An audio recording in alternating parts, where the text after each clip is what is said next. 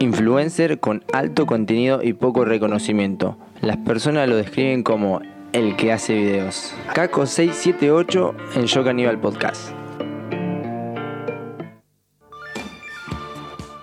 Hola, ¿qué tal? ¿Cómo están? ¿Todo tranquilo? Sean bienvenidos, bienvenidas, bienvenides a una de las mejores editoriales del mejor podcast de Sparfay. This is Yo Caníbal Podcast. Eh, hoy vamos a hablar de un personaje majestuoso. Este, ustedes dirán, ¿no? Semana de mayo, tengo la escarapela. Vos no tenés escarapela. No tengo Vos no tenés escarapela. No tengo escarapela. Josías tiene escarapela. Mostralo a la cámara, Josías, da vuelta a la cámara. Da vuelta a la cámara. Ahí va. Josías tiene escarapela. Muy bien, Josías. Eh, no vamos a hablar ni de Belgrano, porque ya lo hicimos. Ni de San Martín, porque ya lo hicimos. Ni de la revolución. Ni de la revolución, porque medio que ya lo hicimos. Así que un poco eso nos chupa un huevo. Ni del cumpleaños de More. Porque ya lo hicimos. Mucho menos vamos a hablar de cumpleaños de More porque ya lo hicimos. Eh, vamos a hablar de un personaje patriótico, eh, no quizás tan vinculado a los libros de historia, pero ¿A qué lo vincularías si tendrías que decir? a la iglesia. Mm. Pues hablaremos, damas y caballeros, señores y señoras, niños y niñes y niñitas, del señor Carlos Francisco Sergio Mujica. Y andate, mosquito. Se fue, ¿eh? Tres nombres. Sí, Carlos Francisco Sergio Mujica. Tercer persona que conozco con tres nombres. ¿De verdad? De verdad. Mirá. Primera Yo muerta. una persona. Primera muerta. La primera.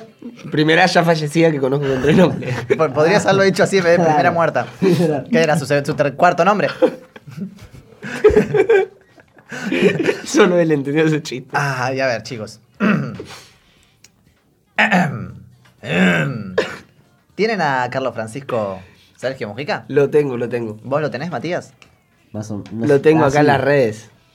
¿Lo tenés de las redes? No. No lo tienen en las redes. Es importantísimo que, eh, que lo tengan. Que no lo tengan, los que no lo tengan, es muy bueno que estén escuchando este podcast. Eh, pues Carlos Francisco Sergio Mujica nació el 7 de octubre de 1930 en Villa Luro, Buenos Aires, acá nomás. Ahí va. Vecino. Vecino. Sí, ranchaba por Villaluro. ¿Conocen gente que rancha por Villaluro? Sí. Sí. Mirá, Sí. eh, hay una, un proyecto para que se haga una pista de skate ahí. Eh, bueno, el Yeah. tipo nació ahí. Es de, de esos prados, ¿entendés? Eh, sus padres, Adolfo Mujica y Carmen Echagua, Echagua, estaban económicamente bien ubicados. ¿Vos sabías eso, Mati- Ma- Matías y Mateo? No lo sabía. Mirá, qué bueno que no lo sepas. Su padre fue diputado del Partido Demócrata Nacional, o sea, político, o sea, eh, casta. Si, si se quiere, ¿no? Y por otra parte, su vieja, tipo, era descendiente de una familia de terratenientes. O sea, eh, nuestro baby Mujik no. Tenía una buena vida. Claro, te- te- te- no le faltaba nada. Tenía todo. Tranquilo. Vivía en Villaluro. Vivía en Villaluro. Vivía en Villaluro, qué sé yo. Eh, el tipo decide ser sacerdote, un día se levanta y dice, la verdad es que yo la veo por acá, eh, me veo en esta. Eh, y nada, es el mismo sacerdocio que lo acerca a una Argentina llena de eh, pobrezas, y de negros, y de pobres, y de injusticias, ¿no? Entonces, entendamos esto, ¿no? Una persona que nace bien ubicada, que, no se entera nunca de que, de que existe quizás una Argentina o una vida eh, completamente marginal, horrible, claro, entra a esto y ve una situación que dice, che, ¿qué onda? Flashea, de entrada, nuestro Carlos. This is Carlito Little. Y fue bueno su, su propio trabajo como sacerdote, ¿no? El que dice, ok, creo que acá hay una injusticia, creo que acá hay que, hay que trabajar esto, hay que profundizar. Dice, vamos a profundizar por acá. Tengo un repollazo. Eh, Así dijo él. Sí. El tipo se caracterizó por llevar esas ideas a la realidad en los sectores populares. Es decir, no solamente decía, acá hay una injusticia, no era un señalador serial. Como por ejemplo... mm, Caco. Miriam Bregman. O Caco, sí, yo también soy un señalador serial, soy un gran señalador. Mateo me señaló, chicos, de Sportville.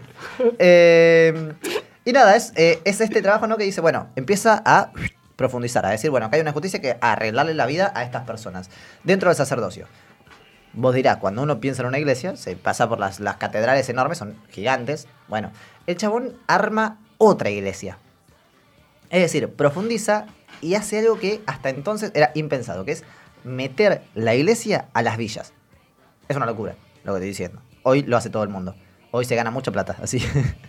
Pero el chabón la ve por ahí y dice, acá tiene que llegar esto. Tiene que llegar esta institución que maneja mucha guita, porque es sabido que maneja mucha guita. ¿Ves ahí vos te quedaste sin retorno como yo, verdad? ¿Ves? ¿Te quedaste sin retorno? Eh, sí. ¿Ves? Yo también. Pero tranca, es de ahí. Eh, resulta entonces que el chabón eh, mete a la iglesia ahí y forma lo que vendría siendo la iglesia del tercer mundo. Él, su villa, su, lugar de trabajo, no fue la Villa 31, donde fundó la capilla Cristo Obrero. Anoten esto, es muy importante. Anótenlo. Josías, anótatelo porque es muy importante esto. Villa 31, ¿ok? Seguimos. Eh, quizás hoy, eh, con el diario de lunes, es fácil vincular a Jesús, ¿no? Con las ideas del peronismo. No, mate. Cuando uno ve el TikTok que dice Jesús era argentino y peronista, de rebord, tipo es como, jaja, sí, es, es vinculable, porque bueno, Jesús quizás predicaba algo similar, ¿no? De, de- de darle todo a los pobres y listo. Eh, hay. Pero hasta acá, boludo, era irreal. O sea, la iglesia estaba asociada a la aristocracia. a, eh, eh, era, era muy elitista. ¿Qué año es esto? Y esto es aproximadamente entre el 40, ya Perón gobernando, ya peronismo. El chabón flashea con el peronismo. 40, 46, ¿me entendés? Tipo después del va. 17 de octubre. El chabón en todo esto flashea y, y es una de las primeras personas en las que vincula a Jesús con el peronismo. El chabón dice, eh, incluso tipo, a ver, eh, quizás soy con el lunes, es difícil vincular esto, es lo que tengo escrito, porque claramente yo hago radio y no improviso. Eh, Palito para nosotros. Claro, el chabón estaba medio que se pelea con el credo. El credo es como la estructura de la iglesia, ¿entendés? Tipo, Ahí va. con, con todo lo que vendría siendo el Vaticano. Que, que- que acá se dice el Vaticano, con todo lo que vendría siendo eso. Con todo lo ya establecido. eh, claro, flashea y dice, la verdad es que, brother, ustedes son una verga. eh, y piensen que, tipo, toda esa estructura estaba también en contra del peronismo, o sea, se peleaba con el peronismo. Entonces, el chabón ve en el justicialismo justamente algo que dice, eh, me parece que es por acá. Porque Perón recuerda que tiene una bandera, una verdad, que es eh, el peronismo es profundamente cristiano y humanista. Entonces ya tenemos a, a dos personas importantes que vinculan al, a Jesús con el peronismo. Dicen, es por acá. Eh, fue miembro del movimiento de sacerdotes por el tercer mundo, esto ya lo dijimos. Al igual que una persona que quizás conocen, un tal Bergoglio. Se río Mateo.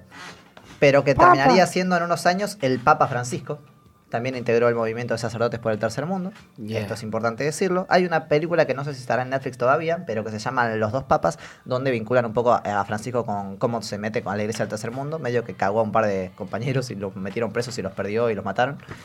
Eh, Joya. Sí, sí. Joya. Negociaba con Macera, pero el chabón como que flashea en esa, en ese- o sea, como que los quiso proteger, ¿viste? Fue a negociar con Macera para que no se lo lleven y Macera dijo, listo, dormiste, y se lo llevó igual. Y, y nada, ahora es papa, tranca.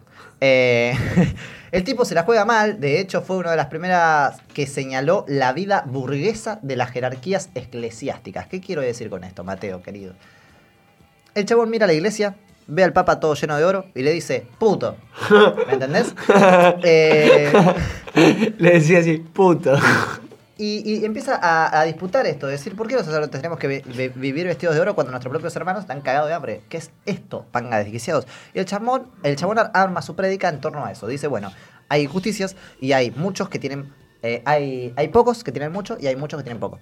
¿Ok? Entonces, ¿cómo hacemos para eh, romper con esto? Bueno, justamente con toda la plata que tiene de estructura la iglesia, hay que redistribuir la riqueza. Peronismo, así es, señores.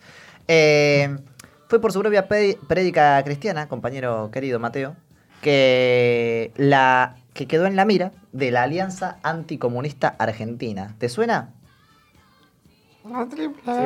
Muy bien, algún trojo dirá, la triple A, ja ja ja, ja ja ja, ja ja ja. Así hablan los trojos. ¿Eso dice tu cosa? No, no, así hablan los trojos. Ah, eso te inventaste muy bien. No, pero estaba imitando a un trojo.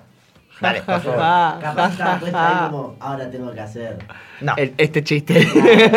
claro. Hacer radio. Re genuino. No, no, no.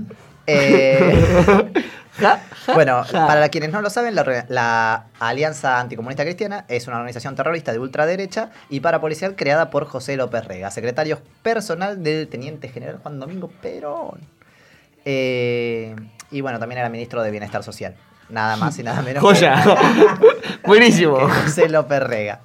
Eh, bueno, el chabón queda en la mira, el chabón sigue en su prédica, y, y- y reitero, su prédica no era solo hablar, sino decir, sino ejecutar, sino que llevaba eh, un trabajo solidario de la puta madre en las villas. Él en la Villa 31 y todo, toda la iglesia tercermundista en todas las villas. Eh, y nada, es una locura el laburo que tienen. De hecho, por eso son tan respetados. Ustedes hoy van eh, a cualquier villa, le preguntan a cualquier persona de la villa eh, dónde queda la capilla o eh, quién es el padre, el nombre, y todos te lo van a decir. Porque hay, una, hay un cariño que se establece en estos años. Es muy importante. De hecho, me gustaría preguntarle a algún cura villero si alguna vez le robaron. Pregúntenles. si alguna vez tienen la de los que ¿no? tengo ahí en WhatsApp, ahora les escribo. Sí. ¿Cómo? Eh, ¿A Mujica? No, no, no, nada que ver, José, lo que está diciendo. Eh, fue así. Bien, te dijo que te acerques mucho. No al- estaba hablando igual. Ahí está, tranqui, no estaba hablando. Eh, fue por su prédica cristiana y revolucionaria. Ah, pará, ¿sabés qué me faltó, Mateo? Decir. ¡Oh! Uy, uy, agárrate, Catalina. Uy, qué faltó decir. Uy, agárrate, Catalina. El chabón eh, vincula al peronismo como lo más cercano al evangelio. Para ustedes, lo que no saben, compañeros, Mi amigo es ateo, así que cuando uno, lee, Sí, sí, cuando sí. uno lee la Biblia. ¿Vos entendiste? Claro, cuando uno lee Sí. la Biblia y ve toda- todo lo que, lo que Jesús predica, ¿no? Y dice, bueno, yo quiero esto porque esto es lo que va a generarle la felicidad a la gente. Eso, ese paraíso eh, utópico de los hombres, o sea, un paraíso no perfecto porque es, o sea, es lo más cercano, ¿me entendés? Que podemos tener acá en la Tierra. Eso, Mujica dice que es el peronismo. ¿Se Ahí va. O sea, Sí, sí. Mujica dice, O sea, lo- lo, lo- más cercano a lo que quiso Jesús lo está haciendo Perón. Lo ¿Se ve en la realidad Sí. ahí. Y el chabón tenía muchas frases muy piolas, boludo, corte. El chabón decía tipo, eh, ¿de qué carajo me sirve tipo eh, llenarme de guita a mí cuando veo gente sin verre mal? O gente que yo quiero mal, tipo. Y eso es lo que Perón también decía, tipo, que nadie puede realizarse en una sociedad que no se realiza. Entonces, tenían literalmente la misma prédica. Uno la había flayado por el justicialismo, otro por el... el el cristianismo, ponele, ¿no? Y, y al fin y al cabo llevan a lo mismo que es justamente la justicia social. Eh, recordemos, quedó enganchado con la Alianza Anticomunista Cristiana, la AAA, quedaron en la mira. Decían, uh, este zurdito, hay que agarrarlo, ¿eh? Este hay que ver, este, este medio que, uh, Mm, medio, Ja, ja, ja. medio tontuelo.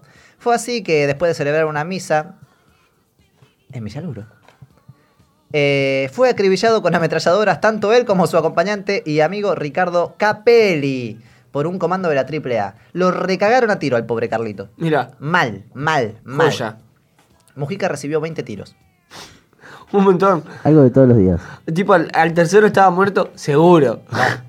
¿No? No. Capelli recibe 4. Te puse.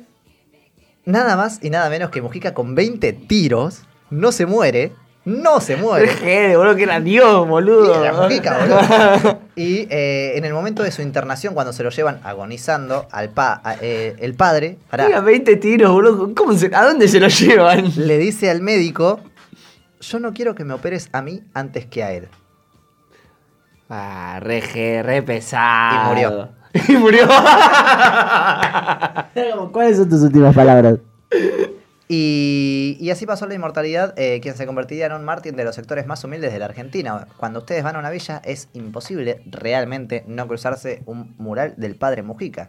Los restos del padre Mujica descansan, aunque ustedes no me lo crean y por eso les pedí que se lo noten, en la parroquia Cristo Obrero de la Villa 31 que él mismo fundó. O sea, ustedes van hoy a la capilla y está ahí los restos de nada más y nada menos que el padre Mujica. Qué bueno, nunca había escuchado la historia del padre Sí. Mujica. El padre Mujica muy piola, muy copado, muy buena onda. Muy y buena onda, o sea, operarlo a él antes que a mí. Es un Y me montón. muero. Así que Sí. era, lo, ul- era lo último que quería decir. Eh, el padre Mujica, de acá lo reivindicamos. Esta editorial era para la semana pasada, que era justamente el aniversario de eh, su paso a la inmortalidad. Eh, pero salió mal, así que desde acá nuestro más profundo reconocimiento y nuestro más querido abrazo a todos les a todos les villeres que, que lo quieren mucho, ¿ok? Escuchamos una cosa, Pelotudo. pedazo de tonto. Habla bien. Eh, nada, eso, le... esta es la historia del padre Mujica. Está bueno saberla, está bueno reivindicar eh, mártires peronistas que quizás no están tan. Wow. ¿Me entendés? Eh, Mujica participó ampliamente de, eh, la- del regreso de Perón, de eh, la candidatura de Cámpora, de todos Ahí los momentos va. históricos de la puta madre que, eh, que el chabón estaba como medio en las sombras. eh, para lo que vendría siendo la historia nuestra incluso. Eh, pero nada, hay que reivindicarlo y eh, entender que la revolución se hace con todos estos sectores. Nada más, compañeros, yo me tomo un sorbo en una taza de Yo Caníbal y ustedes espero que se queden para la próxima editorial. Así es, adiós.